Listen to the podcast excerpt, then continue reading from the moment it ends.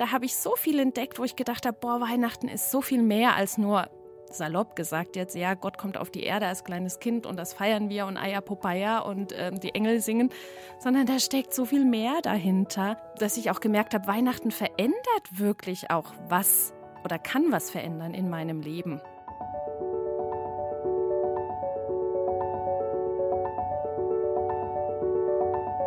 Der Flügelverleih. Mit diesem Podcast kommst du an.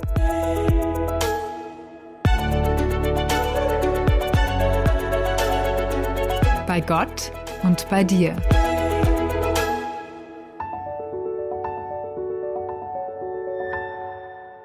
Welches christliche Fest ist in unserer Vorstellung ganz eng mit dem Suchen verknüpft? Klar, Ostern.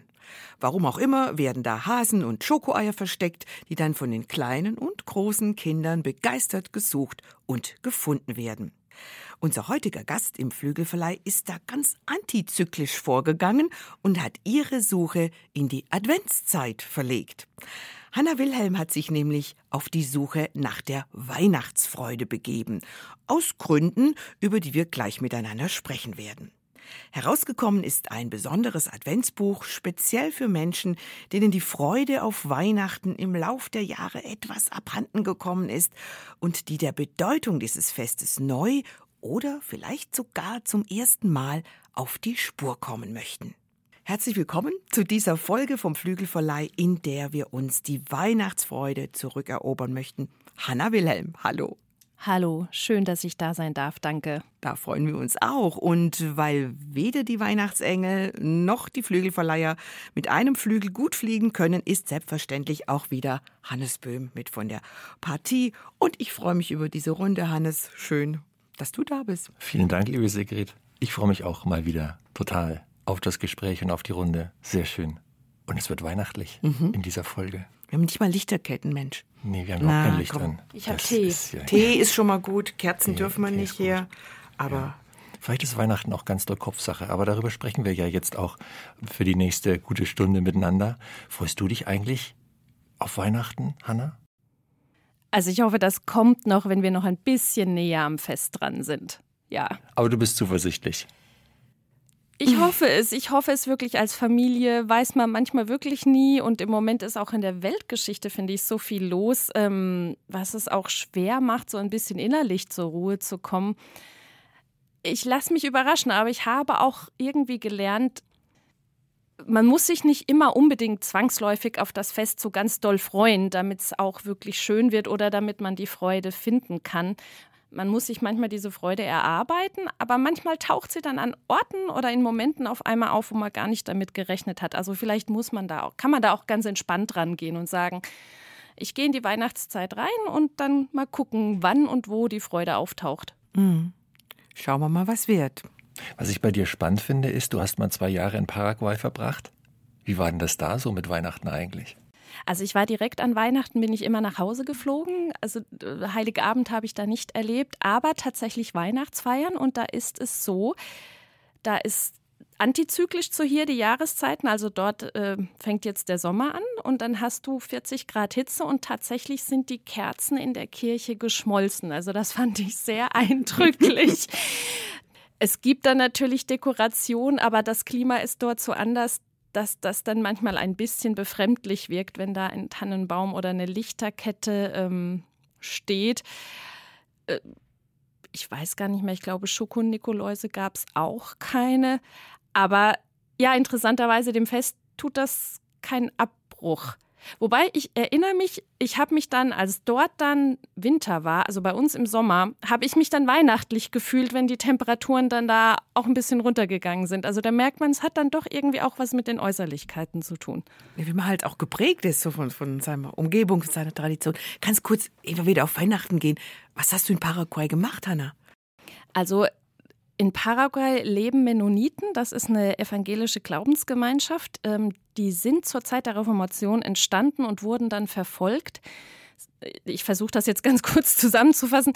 Die sind dann nach Russland ein Teil von ihnen und von dort mussten sie 1930, 31 dann fliehen vor dem Kommunismus. Und Paraguay war das einzige Land, das die gesamte Gruppe samt alten und gebrechlichen Menschen aufgenommen hat. Diese Mennoniten sind deutschstämmig, die sprechen auch Blatt. Und die wohnen dort im Chaco, also es ist ein, ein Gebiet in Paraguay, und haben sich dort so ein bisschen eine deutsche Kultur erhalten. Und dort habe ich an einer Schule Deutsch unterrichtet und auch an einem kleinen Radiosender mitgearbeitet. War eine sehr schöne Zeit. Ja. Kannst du sagen, was du da besonders mitgenommen hast aus dieser Zeit? Also was ich an der Geschichte von den Mennoniten nach wie vor einfach faszinierend finde oder jetzt besonders von dieser Gruppe ist einfach die Bereitschaft für den Glauben, so viel auf sich zu nehmen. Also dass man wirklich in der Geschichte andauernd und dann auch hier in diesem konkreten Fall, dass man sich wegen seines Glaubens quasi auf eine Reise macht in ein Land, wo keine Infrastruktur ist, wo das Klima extrem schwer zu ertragen ist und sich dort eine ganz neue Existenz aufbauen muss und dass sie das geschafft haben, ohne zu klagen. Und wenn man sich die Anfangsjahre anguckt, da war dann Krieg zwischen Bolivien und Paraguay. Es gab, ähm, ich weiß nicht, irgendeine Krankheit ist ausgebrochen. Es gab Dürre. Also, wo man auch denkt, das hätte Gott denen auch ein bisschen leichter machen können in den Anfangsjahren, hatte aber nicht. Und dann aber trotzdem zu sehen, was sie da auch jetzt aufgebaut haben. Und äh, das finde ich einfach sehr beeindruckend. Und auch, ähm, ja, ein Stück weit zu sagen, wo kann das vielleicht auch mir ein Vorbild sein, ähm, in schweren Zeiten am Glauben dran zu bleiben? Paraguay war eine Station auf deinem Weg. Du bist jetzt äh, Redakteurin bei ERF Medien, Hörfunk. Was genau sind da deine Aufgaben, Hanna? Ja, also ich bin vor allem für die Sendung Das Gespräch zuständig. Äh, das ist interessant. Ich sitze jetzt hier mal auf der anderen Seite vom Mikrofon. Normalerweise bin ich diejenige, die die Fragen stellen darf. Ähm, da habe ich Gäste, äh, Autoren oder ähm, Dozenten von Universitäten. Also es geht rund um Glaubensthemen, darf ich interviewen. Und das ist eine Arbeit, die mir sehr viel Spaß macht, weil ich ein sehr neugieriger Mensch bin und das als ein Privileg äh, empfinde, dass ich mich in verschiedene Themen einarbeiten darf und Fragen stellen mhm. darf. Und wie ist der Rollenwechsel jetzt für dich? Bis jetzt noch ganz gut. Wir, wir sind ja auch nett. Das, das bleibt auch angenehm. Aber ja, das, ich stelle mir schon äh, witzig vor, einfach mal auf der anderen Seite zu sitzen und gefragt zu werden. Aber wir haben ja Grund, dich zu fragen, Hanna, weil du eben dieses Buch geschrieben hast. Auf der Suche nach der Weihnachtsfreude heißt das 24 überraschende Einsichten in die Adventszeit. 24 natürlich gut gemacht. Kann man jeden Tag was lesen auf dem Weg äh, aufs Weihnachtsfest hin vom 1. Dezember an. Wenn man sich auf die Suche nach, macht nach irgendwas, dann hat man es ja vorher verloren. Dann ist es einem ja irgendwie abhanden gekommen. Wie war denn das bei dir, Hanna? Warum war die plötzlich weg, die Weihnachtsfreude? Also ich fand das spannend, Hannes, dass du hier am Anfang diese Frage mit der Weihnachtsfreude gestellt hast, weil tatsächlich also ich kann mich auch erinnern als Jugendliche, dass ich irgendwie schon immer auf der Suche nach dieser Freude war in der Weihnachtszeit. Wahrscheinlich war das auch so ein bisschen eine romantische Vorstellung, dass ich gedacht habe, naja, aber an Weihnachten muss man sich doch freuen und da muss es schön sein und harmonisch sein und so. Und dass ich auch da schon erlebt habe, ganz oft ist das nicht der Fall. Aber dass Gott mir trotzdem interessanterweise eigentlich jedes Jahr wieder so einen Moment der Weihnachtsfreude geschenkt hat. Und als dieses Buch entstanden ist, 2021, da war es einfach ganz extrem, dass ich gemerkt habe, also vor allem an Heiligabend, ja, es war eigentlich die perfekte Atmosphäre. Wir hatten echte Kerzen am Tannenbaum. Es war tatsächlich kalt draußen. Und meine Kinder und mein Mann waren schon im Bett und ich saß unten im Wohnzimmer und hatte noch eine Tasse Tee in der Hand und habe gedacht, jetzt müsste ich mich doch eigentlich Weihnachten fühlen. Und es war nichts da. Es war nur eine große innere Leere da dass ich gedacht habe, ich mache dieses Fest für die Kinder, aber für mich ist irgendwie, mich hat es dieses Jahr gar nicht berührt oder fast nicht berührt. Und das war so der Punkt, wo ich gesagt habe, ich will mir diese Freude aber nicht nehmen lassen. Oder es geht ja nicht nur um ein Gefühl, es geht irgendwie auch um, ja, was Weihnachten eigentlich bedeutet. Ähm, dass das, ja, das ne, vielleicht nochmal eine tiefere Ebene, wie jetzt nur, ich freue mich über ein Geschenk oder so. Und da habe ich gedacht, das möchte ich mir nicht nehmen lassen. Und ähm, so ist es dann zu diesem Buch gekommen. Ich finde den Satz, den du geschrieben hast, gerade in der Einleitung, wo du genau das ja auch so schilderst, äh, wieso du eigentlich auf die Idee gekommen bist, dieses Buch zu schreiben, äh, da schreibst du diesen Satz, äußerlich war alles wunderbar, aber innerlich hast du es einfach nicht gefühlt. Diese Diskrepanz, dieser eine Satz, das fand ich so, wie die Schere so auseinandergeht. Und dann dachte ich, na, da gibt es bestimmt eine Menge Leute, bei denen das so ist, so äußerlich alles am Start, ja, der Baum, die Kerzen, die Geschenke, das Essen, die Familie, was auch immer alles so halt für einen dazugehört, äußerlich äh, für zu Weihnachten der Gottesdienst, in den man halt einmal im Jahr geht man dann halt doch mal in die Kirche und dann ist es halt an Weihnachten.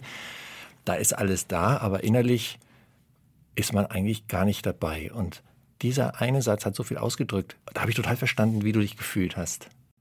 Ging, ging dir das auch mal so, Hannes? Kannst du das, also dass du gedacht hast, Mensch, jetzt sitze ich hier und freue mich irgendwie gar nicht so richtig? Also nicht so direkt. Es ist eher so, dass ich das Weihnachtsfest für mich persönlich nicht so erhöhe, weil ich denke mhm. mir, also als Christ, wenn du echten Glaubensbezug hast und mit Gott mehr oder weniger täglich im Gespräch bist, dann ist Weihnachten nicht so das Highlight. Jetzt besinnen wir uns mal auf unsere christlichen Traditionen und so weiter, sondern da ist das eher so, ja, alles klar, äh, weiß ich. ich. Muss ich mich jetzt nicht am 24. Dezember ganz besonders daran erinnern, obwohl es natürlich ein schöner Anlass ist. Deswegen hast du ja auch gesagt, du gibst dich nicht damit zufrieden, mit diesem Zustand. Was hast du dann dagegen unternommen? Ja, also das ist eine gute Frage. Ähm, ich glaube, ich bin ins Gebet gegangen. Also das ist jetzt so eine fromme Floskel. Ich habe einfach mit Gott darüber gesprochen, dass ich mich jetzt so fühle und dass ich das schade finde und dass ich nicht möchte, dass das so bleibt. Ähm, wobei ich vorausschicken möchte, ich glaube, auch jetzt, nachdem ich dieses Buch geschrieben habe, ich werde nie sagen können, hurra, ich habe die Weihnachtsfreude jetzt gefunden und jetzt habe ich sie permanent so, wie äh, meine Lieblingstasse in meinem Schrank steht ich glaube, das ist immer wieder neu ein Suchen und mal mehr, mal weniger. Aber äh, was ich einfach wollte, war diese Freude ein bisschen unabhängiger von Gefühlen zu kriegen und vielleicht auch unabhängiger ähm, ja, von was du auch gesagt hast, von äußeren Umständen, sondern wirklich nochmal zu gucken, was hat eigentlich Weihnachten für eine richtig tiefe Bedeutung, auch eine geistliche Bedeutung. Und da finde ich, also da war das Schreiben wie Therapie für mich.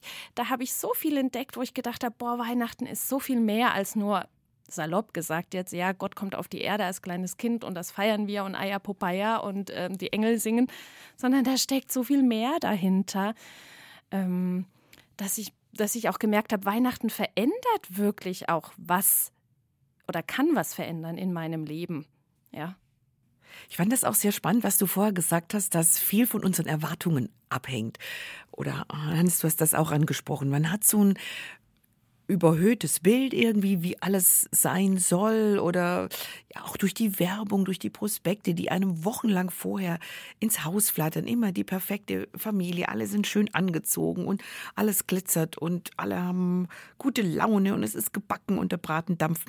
Es, es steigert ja so ein, ein, ein Bild, ein, ein, ein, ja, ein Ideal wird da äh, aufgebaut.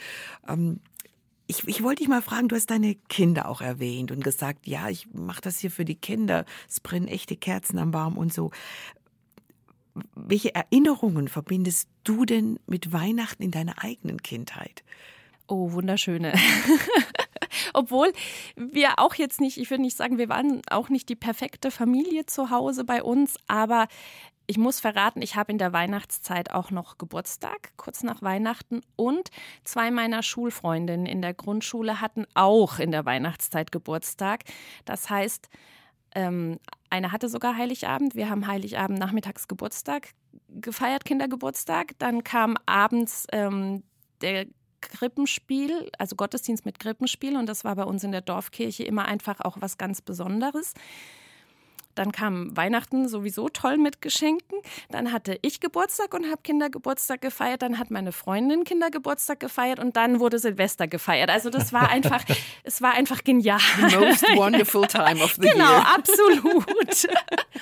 Genau, absolut. genau. Ja, cool. Und ich muss auch ehrlich sagen, also dieses Krippenspiel, das war einfach auch ganz toll. Ähm, ich habe dann auch mitgespielt, in, in, der Grundschulzeit vermute ich war das. Und das war einfach, es war einfach schön. Und an Heiligabend war die Kirche voll und hinterher gab es dann für uns, jedes Kind, das dabei war, noch so ein, so ein Wegmann, wenn man aus der Kirche rausgegangen ist. Also es war einfach bis auf den Schnee, der hat meistens gefehlt, aber sonst war es perfekt. Ja. ja. Man, das hat natürlich die eigenen Erlebnisse, Erfahrungen, die Erwartungslatte auch relativ hoch gelegt. Ja, und wenn man romantisch veranlagt ist, dann ist das sowieso ja. irgendwie. Also ich weiß nicht, Hannes, wenn du vorher gesagt hast, das hat sich für mich auch so angehört, als ob du eher ein Kopfmensch bist oder schätze ich das jetzt falsch ein? Das ist interessant. Die Frage hatten wir in einer anderen Folge schon mal. Ne? Ich glaube, ich habe mit Ja geantwortet, dass ich ein Kopfmensch bin, aber ich habe es dann gleich wieder relativiert, weil ich irgendwie glaube ich auch, dass ich ein ganz toller Gefühlsmensch bin.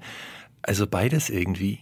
Aber ich natürlich würde ich mir auch wünschen, noch mehr in diesen Weihnachtszauber reinzukommen, weil es ist ja eine sehr stimmungsvolle Zeit über diese mehreren Wochen hinweg. Und das macht ja auch was mit einem auf, auf verschiedenen Ebenen. Aber um den Spieß jetzt wieder umzudrehen, liebe Hanna, du hast mal, das hast du nicht im Kontext zum Buch geschrieben, aber früher, früher hast du dich mal damit mit der Frage beschäftigt, ob diese kommerzielle, die Kommerzialisierung von Weihnachten, ob das für Gott ein Problem darstellt. Und du hast, du bist damals zu dem Ergebnis gekommen, das schreibst du in deinem Buch, ähm, du hattest, also du hattest ein vorsichtiges Ja, dass Gott eigentlich damit einverstanden ist, dass wir das so hypen. Wie bist du zu diesem vorsichtigen Ja damals gekommen und siehst du das inzwischen immer noch so? Ja, ich glaube, ich sehe es immer noch so. Also gekommen bin ich auf diesen Gedanken dadurch, dass ich mich mit den jüdischen Festen im Alten Testament ähm, beschäftigt habe. Da gibt es ja drei Hauptfeste. Ich hoffe, ich sage das jetzt richtig. Ähm, das Passafest, und zwei Erntefeste sind das dann noch. Und da hat interessanterweise Gott, Gott hat dem Volk die Anweisung gegeben, dass sie da zusammenkommen und fröhlich sein sollen. Und ich kann mir zusammenkommen und fröhlich sein schwer vorstellen, ohne dass da ja, dass es da gutes Essen gab und dass da vielleicht auch getanzt wurde mit Musik. Vielleicht haben die Kinder auch Geschenke gekriegt, das weiß ich jetzt nicht. Aber und, und vielleicht auch weiß ich nicht, ob man es generalisieren kann, aber dass Menschen im Orient tendenziell vielleicht sowieso eine stärkere Lebensfreude haben. Und ähm, da, da ist bei mir der Gedanke gewachsen, Mensch, ich glaube, Gott freut sich, wenn wir uns freuen und wenn wir auch richtig feiern, ja, im, im besten Sinne des Wortes. Und gleichzeitig gibt er mit diesen Festen ja auch den Impuls, erinnert euch an das, was ich in eurer Geschichte getan habe. Und ich glaube, das lässt sich eins zu eins auf Weihnachten übertragen. Natürlich, Sigi, du hast vorher gesagt, es ist auch ein Stück weit Routine, ja. Man, man, man ist da irgendwie drin oder äh, kennt das ja alles schon. Aber auf der anderen Seite habe ich mir dann auch gefragt, was wäre denn, wenn wir Weihnachten nicht als festgesetztes Fest hätten? Also dann würde vielleicht einmal alle drei oder vier Jahre käme vielleicht irgendein Pastor oder Prediger auf die Idee, mal über die Weihnachtsgeschichte zu predigen, aber wahrscheinlich würde es ansonsten eher unten runterfallen. Und von dem her glaube ich, wir brauchen solche Feste tatsächlich auch. Und ähm, ja, ich denke schon, dass Gott sich wünschen würde, dass er mehr im Fokus steht, ganz klar. Aber ich glaube nicht, dass er grundsätzlich was gegen Feiern und gegen Geschenke und gegen Musik und gegen gutes Essen hat. Nee, das glaube ich auch nicht, ehrlich gesagt. So viel wie da gefeiert wurde in der Bibel, auch lang, Mhm. Wochen, eine, eine, ganze, ganze, Woche. Ganze Woche ja, da sind wir ja mit drei Tagen noch äh, bescheiden. Du, du, ich habe ein schönes Zitat rausgeschrieben, ähm, weil du gerade sagtest, ja, vielleicht käme da nur alle drei Jahre mal einer vorbei. Du hast geschrieben, manchmal habe ich innerlich gestöhnt, wenn der Text aus Lukas 2 während der Feiertage nochmal und nochmal vorgelesen wurde. Ich glaube, die Weihnachtsgeschichte schweigt, wenn wir auf diese Art und Weise an sie herangehen. Sie öffnet sich aber weit und beginnt bereitwillig zu erzählen, wenn wir sie vorsichtig tastend von allen Seiten betrachten. Das fand ich sehr, sehr schön, sehr poetisch. Ähm, und das ist ja das, was du eigentlich mit deinem Buch gemacht hast. Auch uneigentlich, du hast das gemacht. Sie versucht diese Geschichte, die Bedeutung, den Kern von verschiedenen Seiten ja, zu beleuchten, neu aufzunehmen. Mich hat zum Beispiel überrascht, wenn ich das gerade sagen darf, dein Vergleich mit den Sissi-Filmen. Gleich zweites Kapitel. Die wunderbare Schnulze, 50er Jahre, Romy Schneider, Karl-Heinz Böhm. Ähm, Im Vergleich zu der sehr viel krasseren, aber auch sehr viel wirklichkeitsgetreueren Neuverfilmung von 2021. Da habe ich gedacht, also ich muss mich jetzt mal als absoluten Sissi-Fan äh, um, ja, outen. Und zwar habe ich die Filme damals gesehen als Kind und habe mich dann mit der wahren Elisabeth von Österreich, Ungarn beschäftigt und habe sehr viel darüber gelesen und so weiter. Also die neue Verfilmung stimmt viel mehr natürlich. Aber was hat denn das im Kontext mit diesem Weihnachtsbuch auf sich? Schnulze und krasse Realität. Ja, lustigerweise, also finde ich interessant, dass du beide Filme gesehen hast. Ich habe nämlich tatsächlich nur die alten Schnulzen gesehen. An den neuen habe ich mich nicht herangewagt, weil ich die Befürchtung hatte, dass er zu äh, krass wirklichkeitsgetreu ist. Wobei er vielleicht auch ein bisschen auf der anderen Seite vom Pferd fällt, weiß ich nicht.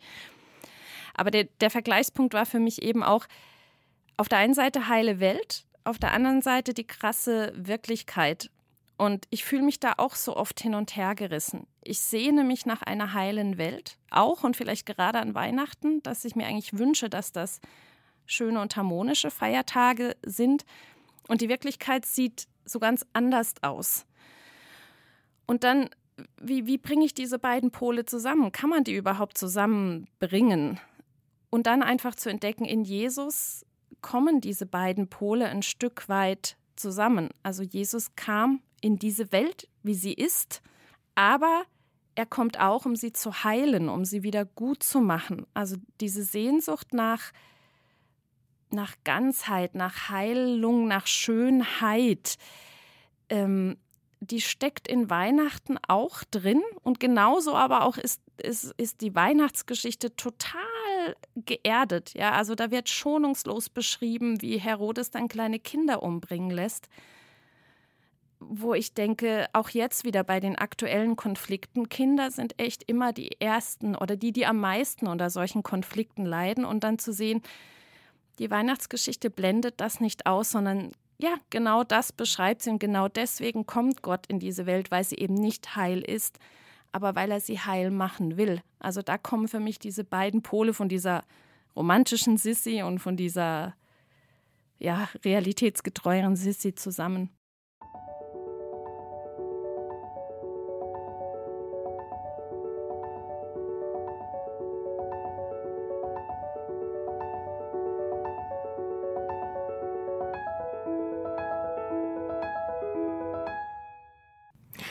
Buch ist vom Konzept her aufgebaut wie so ein literarischer Adventskalender. Sigrid hat es vorhin gesagt, 24 Kapitel. Man kann also das sozusagen jeden Tag, diesen klassischen 24 Tage Countdown zum Heiligabend, jeden Tag kann man ein, ein kleines Kapitel lesen mit einem Schlaglicht auf irgendetwas, was mit der Weihnachtsgeschichte zusammenhängt. Und relativ am Anfang gibt es ein Kapitel, wo du eigentlich die Weihnachtsgeschichte ein Stück weit auch entzauberst. Also auch das, worüber wir gerade gesprochen haben, so der Reality-Check und dieses Lametta. Was in der Weihnachtsgeschichte ist denn eigentlich inzwischen wirklich, naja, Märchen? Und, und was, was ist wirklich belastbar so gewesen? Und du legst erstmal den Finger da rein und sagst, naja, das und das war jetzt nicht so, wie wir denken. Was, was ist denn zum Beispiel gar nicht so gewesen, wie wir es eigentlich so im Kopf haben?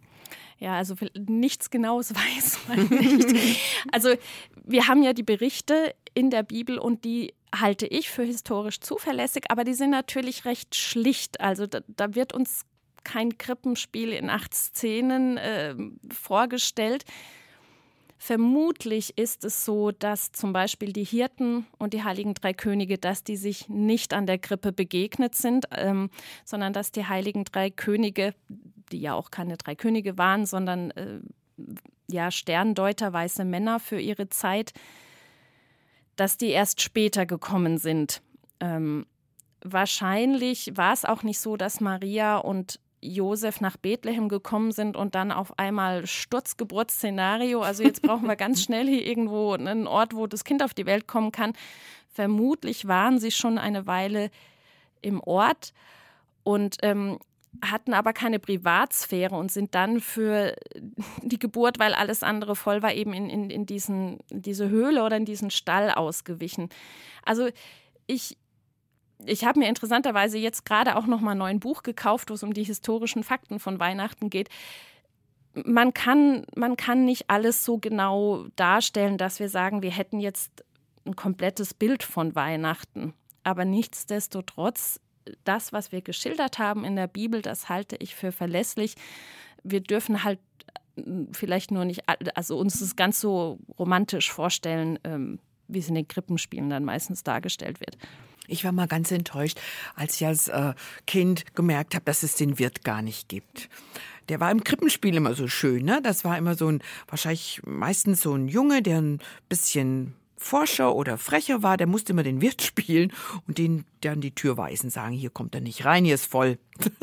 Gibt's gar nicht. Genau, oder dann das umgekehrte Szenario, dass der Wirt dann doch ein Herz hat und versucht, die irgendwie noch Genau. unterzubringen oder so. Kommt Wie bei ja Hilfe, äh, Hilfe die Herdmanns genau. kommen, da ist es Ja. ja. so bei diesem Weihnachtsklassiker. Ja. Der Wirt dann die doch noch reinlässt. Fakt ist ja leider auch tatsächlich der König Herodes. Der war König, Krass, der hatte das Sagen. Also es gibt ein Kapitel, wo du ihn mal so ein bisschen beleuchtest und er hat ja tatsächlich dann die Kinder umbringen lassen in diesem Alter, in diesem Babyalter. Und du schreibst über ihn, dass er uns selbst ein mahnendes Vorbild für den Umgang mit den eigenen Gefühlen und Gedanken sein sollte. Was meinst du damit? Ja, also ich bin jetzt kein Historiker. Ich habe mir da auch nur äh, Wissen angelesen über den Herodes, aber es muss wohl so gewesen sein, dass er aus einer Familie kommt. Sein Vater hatte selber auch eine Machtposition inne. Und er musste dann aber auch erleben, wie sein Vater gestürzt wurde, ich glaube sogar umgebracht wurde vom politischen Gegner. Er selber und sein Bruder haben sich auch versucht, äh, sich selber politisch nach vorne zu bringen. Und sein ganzes Leben waren eigentlich nur Machtspiele.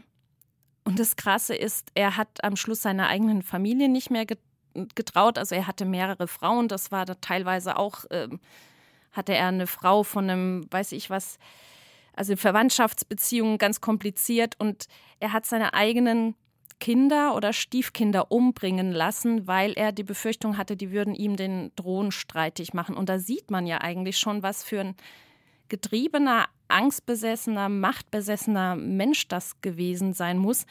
Und für mich war halt die Frage, wo war der Punkt, wo Herodes so geworden ist? Wo ist bei ihm quasi in der Geschichte der Schalter gekippt, dass er zu so einem Menschen geworden ist? Und das, da kommt das dann rein, dass ich auf meine eigenen Gefühle achte und sage, wo fange ich in meinem Leben vielleicht an, bitter zu werden?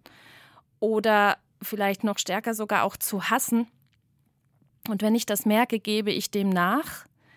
Steigere ich mich da rein oder versuche ich, das mit der Hilfe von Gott in den Griff zu kriegen, Vergebung auszuüben, damit ich eben nicht auf so eine, das ist bei den meisten von uns ja Gott sei Dank nicht so extrem wie beim Herodes, aber ich glaube, dass man auf so eine, ja, eine schiefe Ebene kommen kann, wo die Gefühle auf einmal immer negativer und immer ähm, heftiger werden. Das kann ich, das glaube ich schon, dass das jedem von uns passieren kann. In dem Zusammenhang, also du, du sparst das nicht aus, es ist Teil dieser Weihnachtsgeschichte, der aber an den äh, Weihnachts- oder Heiligabend-Gottesdiensten nicht erzählt wird, nicht gelesen wird, dass eben diese Morde an den Kindern unter zwei Jahren geschehen, rund um Bethlehem. Ein sehr, sehr dunkler Punkt dieser Weihnachtsgeschichte. Ähm, das erinnert mich auch an ein Kapitel, das du geschrieben hast, was heißt, kann Weihnachten Krise? Was Herodes da getan hat, erinnert natürlich, du hast das vorher auch schon gesagt, an das, was im Moment passiert, die weltpolitische Lage.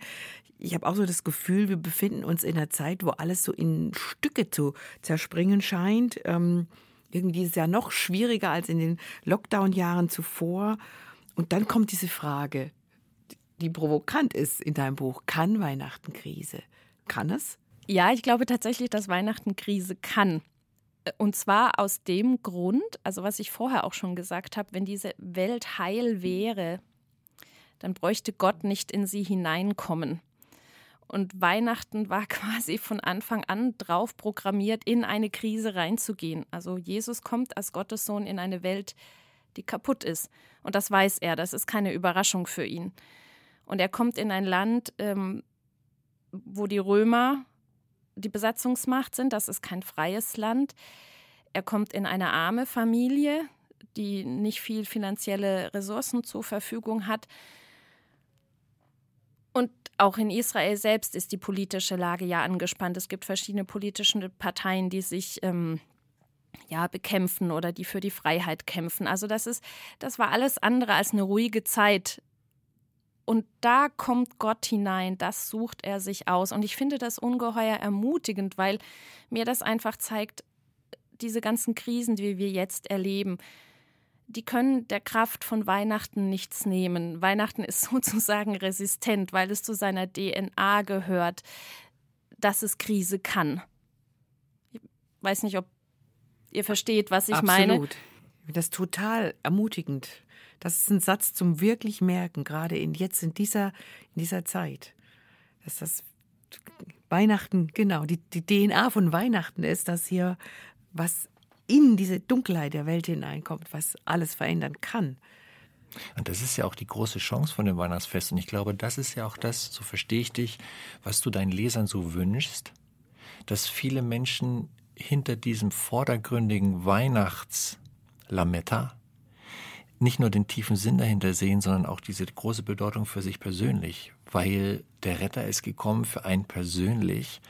In dem Moment, wo man sich öffnet sozusagen für Gott und für Jesus und für das Evangelium, für diese Botschaft, dann ist ja plötzlich ganz viel Heilung möglich für einen persönlich in den persönlichen Krisen.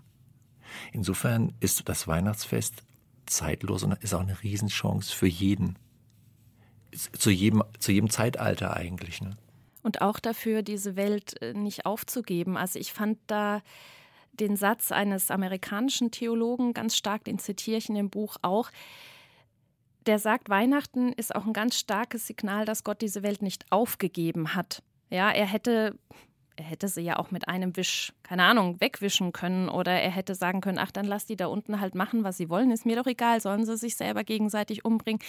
Aber nein, Gott gibt diese Welt nicht auf. Er kommt in sie hinein, er will die Dinge verändern. Und das finde ich gerade heute so wichtig. Ich, ich weiß nicht, wie wir diese Krisen lösen können, die wir hier alle haben. Und wahrscheinlich können wir das auch nicht lösen. Aber, aber ich muss auch nicht aufgeben, weil ich weiß, Gott hat diese Welt nicht aufgegeben und er wird sie auch nicht aufgeben. Und das finde ich ist, ist auch ein ganz starkes Hoffnungselement, sich einfach, also Luthers Apfelbäumchen, ja, die ich mhm. noch pflanzen würde, wenn morgen die Welt untergehen würde. Das ist auch ein ganz starkes Hoffnungselement, finde ich.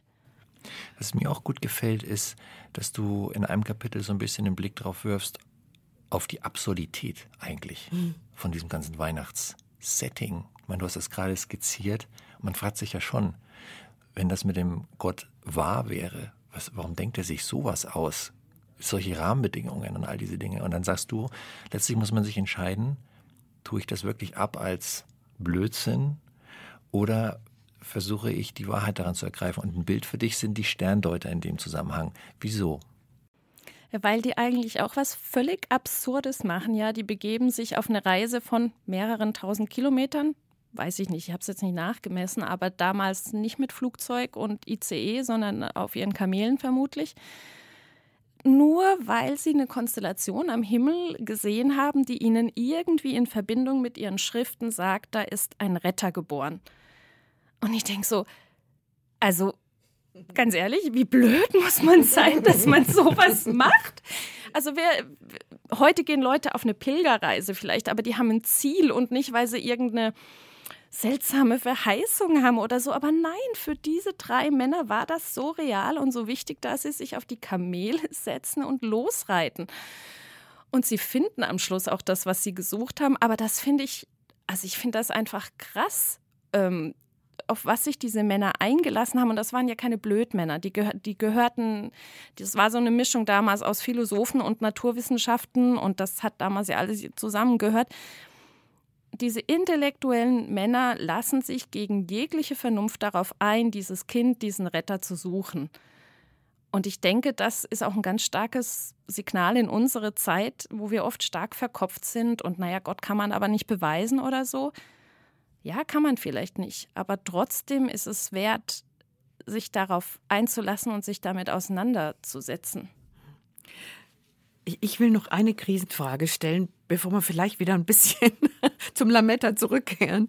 Ähm, ich habe mir so überlegt, wenn man dieses Jahr sich mit dem Gesang der Engel beschäftigt, die Menge der himmlischen Herrscher, wie es immer so schön heißt bei Luther, also alles wird aufgeboten, was in der himmlischen Welt so da ist, um die Ankunft dieses Retters zu verkündigen. Und die singen ja, Ehre sei Gott in der Höhe und Frieden auf Erden. Der zweite Teil, den, den Menschen seines Wohlgefallens wird meistens weggelassen. Und da habe ich mir so überlegt, das ist was, wo Skeptiker oder Zyniker oder auch einfach Leute, die sich in der Welt umgucken, sagen könnten, ja, hat wohl nicht so ganz geklappt mit dem Frieden auf Erden die letzten 2000 Jahre. Irgendwas stimmt doch da nicht mit dem Spruch von den Engeln. Das ist was, was mich auch beschäftigt. Das soll jetzt auch keine Fangfrage sein. Aber oh, oh. nee, wie, wie würdest du da antworten, Hanna? Du bist ja auch Theologin. Ich frage dich jetzt mal als Theologin. Also mir geht an der Stelle immer ein, ein Lied durch den Kopf. Ich kriege jetzt den Text nicht mehr genau zusammen, aber äh, sinngemäß heißt es, es kann keinen Frieden in einem Land geben, wenn es keinen Frieden in deiner Stadt gibt. Es kann keinen Frieden in deiner Stadt geben, wenn es keinen Frieden in deiner Straße gibt. Es kann keinen Frieden in deiner Straße geben, wenn es nicht Frieden in deinem Haus gibt. Und es kann keinen Frieden in deinem Haus geben, wenn es nicht Frieden in dir gibt. Und ich glaube, da steckt ganz viel Wahrheit drin. Ähm, und, da, und da setzt Weihnachten für mich an. Also Gott verändert nicht mit einem Schlag die äußeren Umstände, sondern er möchte uns selber helfen, diesen Frieden innerlich zu finden. Er möchte ihn uns den schenken. Also es heißt einmal in der Bibel, Gott will uns einen Frieden schenken, der alle Vernunft übersteigt. Und das berichten ja auch Menschen, die mit ihm leben die auch Krisensituationen erleben, dass sie sagen, aber ich hatte trotzdem einen inneren Frieden. Und ich glaube, dieser Friede ermöglicht es mir dann im Idealfall auch, anders auf die Menschen äh, in meiner Umgebung zu reagieren, mit denen ich bildlich gesprochen sonst im Clinch lege. Und so trägt sich das dann umgekehrt im Idealfall wieder hinaus aus dem Haus auf die Straße, in die Stadt, ins Land. Und Gott möchte die Veränderung im Einzelnen und deswegen gießt da nicht so ein großes Weihwasser über alles aus und dann ist schön und gut, sondern er möchte, dass jeder Einzelne diese Veränderung erfährt. Mhm. Und Frieden auf Erden, den Menschen. Das ist sogar da schon drin. Wirklich der, der Mensch, der einzelne Mensch, mhm. die, ähm, ja, ja, die mit ihm leben genau. möchten. Ja, mhm. genau. Ja, da spielt auch so ein bisschen dieses Bild von dem Licht rein. Da gibt es ja auch ein Kapitel in deinem Buch, wo du, wo du darüber sprichst, dass man selbst erstmal dieses Licht in sich sozusagen entzünden sollte um, um dann zu strahlen. So. Und Lichter sind ja auch sowieso ein extrem wichtiger Bestandteil des Festes. Wie erklärst du dir das? Gut, ich weiß nicht, ob es bei uns auch mit der Jahreszeit zusammenhängt, mhm. dass äh, Weihnachten in die dunkle Jahreszeit fällt. Ähm, aber ich glaube, es passt auch ganz gut zu der Symbolik. Jesus sagt ja auch von sich, ich bin das Licht der Welt wer mir nachfolgt, der wird nicht im Dunkeln wandeln. Das war jetzt, äh, glaube die Luther-Übersetzung, die ist einfach am geläufigsten. Und ja, ich finde das manchmal sehr. Ich bin nach Weihnachten immer traurig. Wir haben einen Nachbar, der baut unheimlich schnell seine Weihnachtsdekoration wieder ab, wo ich denke, lass sie doch bitte noch ein bisschen hängen. Weil auch im Januar ist es noch dunkel abends.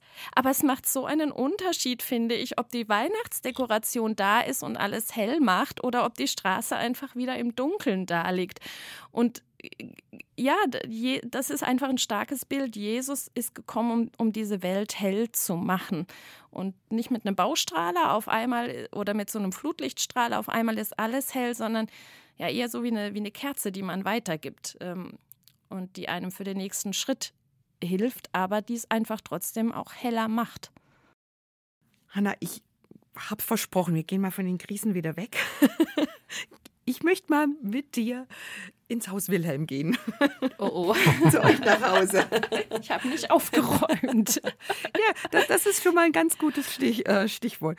Weil du sagst, du bist ziemlich anfällig dafür, schreibst du auch in deinem Buch, dir in der Adventszeit besonders viel Stress zu machen. Wie kommt das bei dir? Lässt du dich da so mitreißen vom eben von den allgemeinen Erwartungen, von denen wir vorher schon gesprochen haben? Oder bist du überhaupt ein Mensch, der es einfach ganz gern comfy and cozy hat an Weihnachten und es schön hat? Ja, ich glaube, das ist so eine Mischung aus allem. Also ähm, und ich habe auch ehrlich gesagt ein großes Erbe. Meine Mutter ist eine tolle Bäckerin und ich weiß nicht, wie viel Weihnachtsplätzchen, Zuckerbrötle heißen die bei uns im Dialekt, die jedes Jahr bäckt. Und das war für mich als Kind war das immer toll und schön und ich wollte das meinen Kindern auch so geben. Aber A, bin ich nicht so die Bäckerin und ähm, das, das setzt mich dann einfach auch unter Druck oder unter Stress, wenn ich denke, ich muss jetzt auch so viele Sorten Plätzchen backen. Und da habe ich dann auch schon versucht, okay, wir suchen uns zwei, drei Sorten aus. Die mache ich dann einfach, aber mehr gibt es bei uns dann einfach nicht.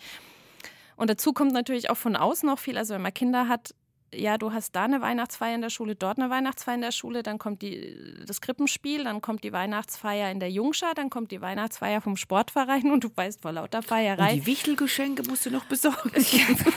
die Geschenke überhaupt sowieso überhaupt? auch noch, ja, ja, ja, genau. Also das, das manches wird, glaube ich, von außen an einen rangetragen, manches macht man selber oder mache ich mir selber. Ähm, ich versuche Jahr für Jahr, dass es ein bisschen entschleunigt wird, aber meistens schaffe ich es dann doch nicht. Mhm. Und ich fand das Mittel gegen Stress, ähm, das du da vorschlägst, ist ja ein gleichermaßen simples wie schwieriges. Einfach zulassen. Das hast du auch bei jemandem gelesen. Zulassen und dann aber Gott mit hineinnehmen in die ganzen Vorbereitungen. Ähm, es das für dich irgendwie weniger stressig oder was ändert sich für dich da? Naja, ich mache mir dann in dem ganzen Stress nicht auch noch den Stress, dass ich jetzt eigentlich äh, ausgeglichen und glücklich und ähm, besinnlich. besinnlich sein müsste, genau. ganz, ganz gutes Stichwort. Sondern dass ich einfach sagen kann, es ist jetzt, wie es ist und das ist okay so. Mhm. Also, ja. Ich muss jetzt gerade lachen. Meine Mama hat auch ganz viel gebacken und ich backe sehr gerne. Und als ich frisch verheiratet war, habe ich eine Liste gemacht, was wird alles gebacken. Sieben, acht Sorten. So. Habe ich gemacht, voller Elan, hat's keiner gegessen. Dann saß ich bis Februar auf meinen Bredle, bei uns auch Bredle, und keiner wollte die. Und dann musste ich dann abstrichen. Also, okay, Freunde, wenn ihr nicht wollt, gibt's zwei Sorten. Ende Gelände. so ist das manchmal. Trotzdem die Frage, ähm, dein Mann und du, was möchtet ihr euren Kindern mitgeben? Also du machst es schön, ihr habt echt die Kerzen am Baum, was natürlich ganz, ganz schön ist, ein bisschen gefährlich auch, solange die Kinder noch klein sind. Was ist euch wichtig? Was sollen die mitnehmen? Also Erinnerungen? Also, einerseits möchte ich ihnen tatsächlich schon auch ein schönes Gefühl mitgeben, weil ich glaube, dass, dass man das auch braucht. Auch als Kind gerade, dass man so schöne Erinnerungen hat, ähm, die einem ein ganzes Leben lang begleiten. Aber ich möchte ihnen vielleicht jetzt noch nicht, aber ich denke, das kommt dann immer mehr tatsächlich eben auch mitgeben, dass Weihnachten als Fest auch einen Wert hat, wenn, wenn es eben nicht perfekt ist, wenn die, wenn die Familiensituation nicht perfekt ist, wenn die wirtschaftliche Situation nicht perfekt ist. Dass sie, an, dass sie da, auch was bekommen für ihr Leben, was sie trägt, wenn sie selber vielleicht mal in Krisenzeiten kommen, wenn sie älter sind. Das ist eine gute, interessante Idee, finde ich. Gerade weil Weihnachten ja so eine prägende Zeit ist, die sich auch in der Erinnerung der Kinder so einprägt. Ich meine, du schreibst es auch in deinem Buch und das wissen wir ja alle. Für Kinder ist Weihnachten natürlich das Highlight des Jahres überhaupt. Also da geht da, da können doch noch nicht mal die Sommerferien mithalten. Insofern, da ist diese Zeit auch zu nutzen, um da auch äh, Dinge zu vermitteln. Das verstehe ich komplett. Und das bringt mich zu der Frage, äh, die, die ich auch interessant fand, wie du die beleuchtet hast. Und zwar geht es um den Begriff Ehre, wo du sagst, es gibt dieses bekannte Gloria-Lied, wo der Begriff der Ehre so mit verwoben ist und die Ehre, Ehre sei Gott in der Höhe. Ja, das ist ja, das zitiert, baut ja, wenn man das so hört, in unserer Sprache zumindest, das baut ja erstmal so einen, einen Graben auf und dann hast du, du schreibst, dass du immer so ein Problem hattest mit dem Begriff eigentlich bis zu dem Klickmoment, bis zu dem Moment, wo es, wo es Klick gemacht hat und das für dich plötzlich anders geworden ist. Vielleicht magst du uns das mal erzählen. Genau, also ich hatte bei Ehre auch diese Vorstellung, die du jetzt angedeutet hast. So ein, ein, Staatsgast steigt aus dem Flugzeug und der rote Teppich wird ausgerollt und rechts und links stehen die Soldaten Spalier. Und dann habe ich gedacht, möchte Gott sowas von uns, also so eine Haltung oder so ein ja, so ein Strammstehen und, und so eine Bewunderung ausdrücken. Und da hatte ich Mühe damit, weil das kam mir sehr, sehr kalt vor oder sehr, wie soll ich sagen, dis distanziert ist vielleicht das bessere Wort. Und ich habe dann aber Gott gebeten, dass er mir ein besseres Verständnis ähm, für dieses Wort schenkt. Also ich glaube, das ist sowieso ein Geheimnis unseres Glaubens. Wenn wir mit irgendwas Mühe haben, ist es das Beste, einfach mit Gott drüber zu reden und ihm zu sagen, du siehst, dass ich da gerade das nicht verstehe oder Mühe habe, bitte hilf mir es besser zu verstehen oder verändere meine Einstellung. Und dann habe ich an einem Abend, das war viel später, ich habe da schon gar nicht mehr dran gedacht, habe ich mir Videofilme angeguckt davon, wie Gott das Leben von Menschen verändert hat.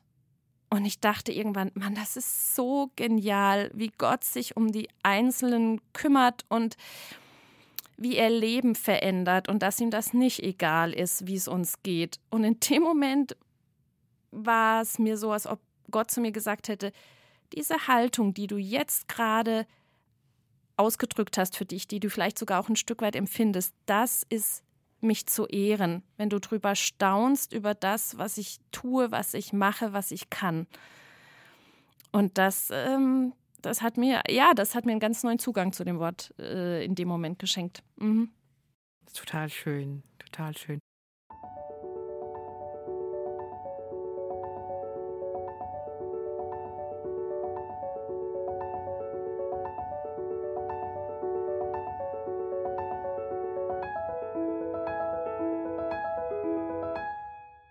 Es gibt, gibt noch so ein Kapitel, was mich sehr berührt hat, was mir auch sehr gut gefallen hat. Es waren deine Gedanken übers Zelten. Es geht jetzt nicht um Campingtipps für den Winter, sondern es ist so eine, ja, so eine theologische Raffinesse, will ich es mal nennen, die oft übersehen wird. Muss ich mich an die eigene Nase greifen, habe ich auch schon mal gehört, aber wieder vergessen. Ähm, was es denn mit diesem Zelten auf sich in Verbindung mit Weihnachten? Also ich weiß das auch nur, weil der Griechischlehrer im Studium so auf diesem Wort drauf rumgeritten ist. Ich glaube, er wollte uns die Bedeutung davon einfach deutlich machen und das hat er tatsächlich auch geschafft. Also es ist im Johannesevangelium, da heißt es, äh, dass Gott kam, um unter uns zu wohnen. Und dieser Begriff, der damit Wohnen übersetzt ist, der ist eigentlich, heißt eigentlich Zelten. Ja. Und ich will da jetzt nicht zu viel reininterpretieren, aber es zeigt ein bisschen, glaube ich, was von dem Verständnis, ähm, was Gott hat, wenn er zu uns kommt. Er, er lebt in unserer Mitte, ähm, er lebt mit uns und also im Alten Testament haben wir ja auch schon die Stiftshütte. Das war ja im Prinzip auch ein großes Zelt und dieses Zelt war mitten im Volk von Israel, als sie durch die Wüste gewandert sind. Und ja, dieses, also ich bin kein Camper, ähm, aber wer, wer auf dem Campingplatz äh, wo, äh, gerne lebt, der weiß, dass man da nicht sehr viel Privatsphäre hat. Da kriegen die Nachbarn halt mit, ähm, keine Ahnung, ob, ob man streitet oder ob die Kinder laut sind. Und, und das finde ich so faszinierend, dass Gott nicht kommt und in einem Palast wohnt, wo man ihn mal wie die englische Königin sieht, die dann mal winkt, aber wo man keine Ahnung hat, wie die Privatgemächer aussehen, sondern er zeltet, er kommt in unsere Mitte, also ganz, ganz nah eigentlich. Das finde ich, äh, das drückt dieses Wort so schön aus. Und Zelt kann man ja auch jederzeit abbrechen und woanders wieder aufbauen. Also da habe ich so das, das, Bild von mir. Er geht mit. Mhm. Also er zieht mit in unsere jeweiligen Lebenssituationen. Mhm. Ähm, ja, wir schlagen unser Zelt vielleicht mal auf irgendeinem hohen Berg auf, wenn es uns total gut geht, aber manchmal auch im tiefen Tal. Und er ist dann gleich im Nachbarzelt daneben. Das war so das Bild, das mir, das mir kam, weil er einfach mitkommt in mhm. unsere Lebenssituation hinein mhm. mit seinem, in Anführungszeichen, Zelt. Bei uns zeltet. Das fand ich auch sehr bewegend eigentlich, dieser, dieser Aspekt äh, der Weihnachtsgeschichte ja auch jetzt wieder auf den Stall bezogen. Ne? Gott kommt auf die Welt und eben nicht im Palast irgendwo und, und wächst da auf wie so ein, naja, Prinz Royal halt. Ja. Wie, Royal, so, genau. wie, wie so ein Gottessohn halt. Äh, was standesgemäß wäre. Nicht standesgemäß ist dieses in den Dreck, ja, mhm. in, in, in die Armut, in die Einfache, in die Einfachheit. Zu den 99 Prozent der Menschen, wie die halt so leben. Und nicht zu den wahrscheinlich noch nicht mal ein Prozent, die halt anders leben. Das, das passt da auch so gut rein äh, mit diesem Zelten und was ich so bewegend finde. Und das ist einfach, das ist unser Gott im mhm. christlichen Glauben. der so nahbar ist und der auf Augenhöhe mit uns unterwegs ist. Also das fand ich auch sehr ansprechend. Einen anderen Aspekt, den du reinbringst, ist der deiner Namensvetterin. Die Hanna, die man, die viele wahrscheinlich, wenn man Leute auf der Straße fragen würde, was hat denn eigentlich, was fällt dir denn zu der Hanna in der Weihnachtsgeschichte ein? Ich glaube, die allermeisten würden sagen, hä, kommt in der Weihnachtsgeschichte irgendeine Hanna vor? Aber sie kommt vor, nämlich. Ja, es gibt da eine alte Prophetin, die heißt Hannah ähm, und die ist zusammen, also das ist so, so, so ein Paar, dieser Simeon, dieser alte Mann und diese Hannah, die sind im Tempel in Jerusalem. Und nach jüdischer Sitte war es damals üblich, dass die Eltern ihr neugeborenes Kind äh, nach Jerusalem gebracht haben, in den Tempel den Erstgeborenen, um ihn Gott zu weihen. Und das machen Maria und Josef. Und dort treffen sie auf diese beiden alten Menschen. Und diese Hannah, von ihr wird gesagt, dass sie ganz viel im Tempel war und dort viel gebetet hat und gefastet hat, weil sie auf den von Gott versprochenen Retter gewartet hat. Und dann erkennt sie, dass Jesus dieser Retter ist und freut sich da riesig drüber und äh, geht rum und erzählt das allen. Und ähm, ja, das ist die Hannah in der Weihnachtsgeschichte. Das ist ihr Part, ganz klein und unscheinbar, aber sie wird erwähnt und äh, das finde ich bemerkenswert.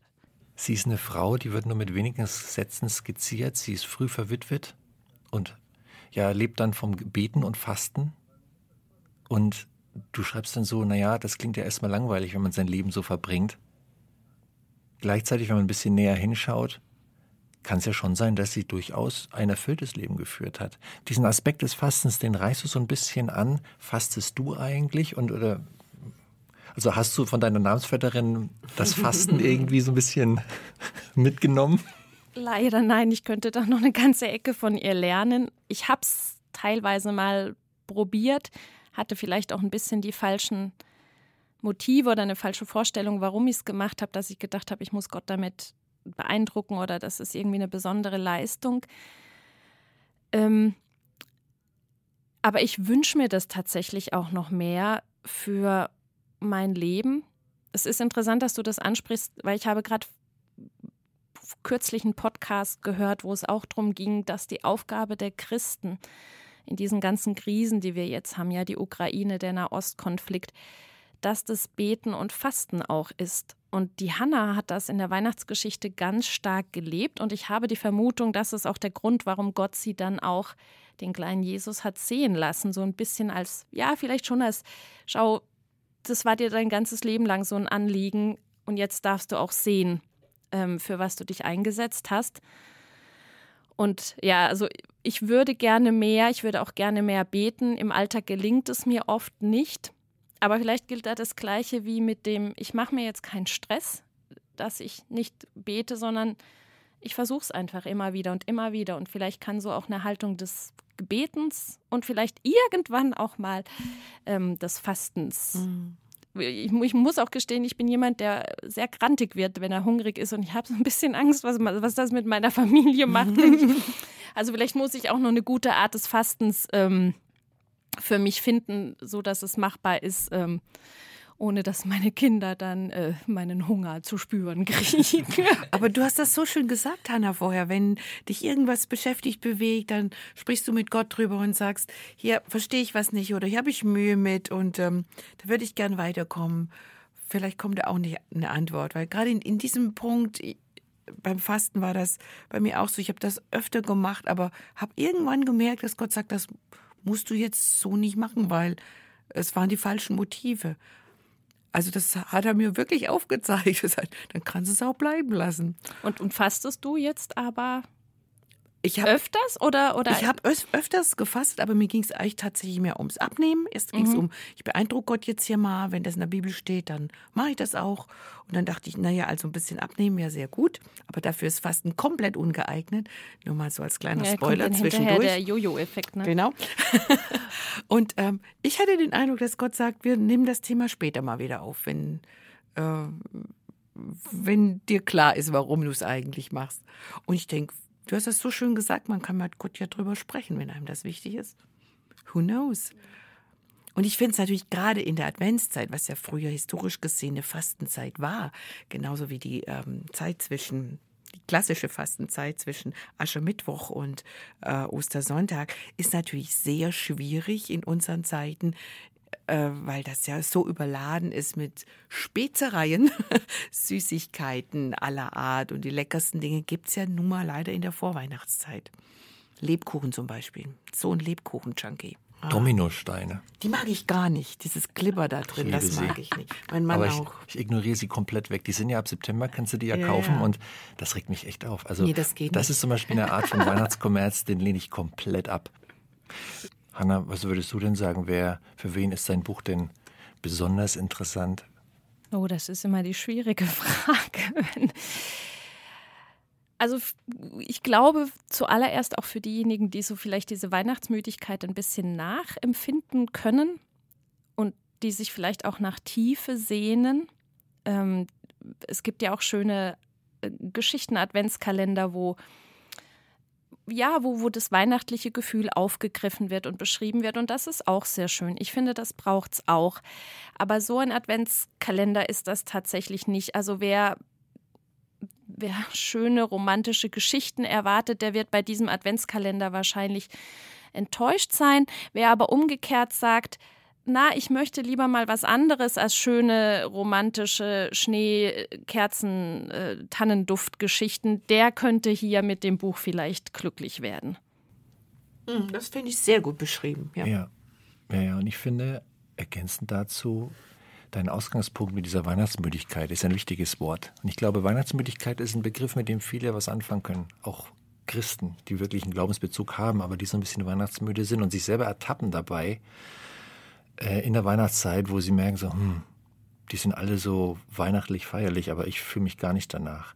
Dass die, für die kann das, für die kann das ein Anhaltspunkt sein, sich wieder ranzutasten und die Müdigkeit zu beseitigen oder einen Teil davon Wachmacher. So. Wobei ich, also was mir auch ganz wichtig ist, ich möchte das Buch nicht so verstanden haben, so nach dem Motto, jetzt machst du dich einmal eine Adventszeit auf die Suche nach der Weihnachtsfreude und dann hast du die für alle kommenden Adventszeiten.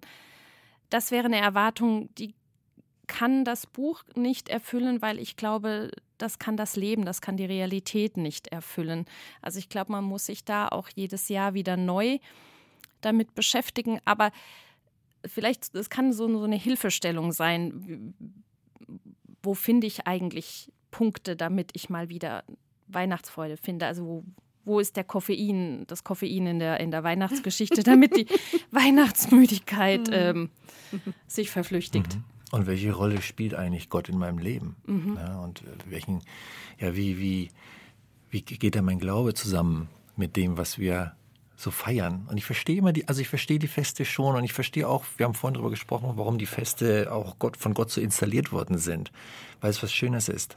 Weil man sich gemeinsam an etwas ganz Tolles erinnert und, und, und das auch feiert. Ja, also Sigrid, wenn du jetzt keine äh, Brandfrage mehr hast, und so habe ich dich verstanden, dann, dann würde ich doch sagen, liebe Hanna, wir danken dir ganz, ganz herzlich für deine Zeit und für das Gespräch über dein Buch.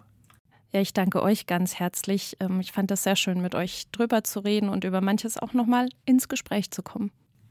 Das freut uns. Das, ja, es gibt viele Gründe zur Freude, nicht nur Weihnachten. genau. Auch so ein Statement. Vor, Vor Weihnachtsfreude und nach Weihnachtsfreude. Genau. Ja, bedanken wollen wir uns auch bei dir, liebe Zuhörerin, lieber Zuhörer, für deine Zeit und deine Aufmerksamkeit. Wir hoffen, du hattest Freude bei dem Gespräch. Gesprochen haben wir über das Buch Auf der Suche nach der Weihnachtsfreude. 24 überraschende Einsichten für die Adventszeit von Hannah Wilhelm.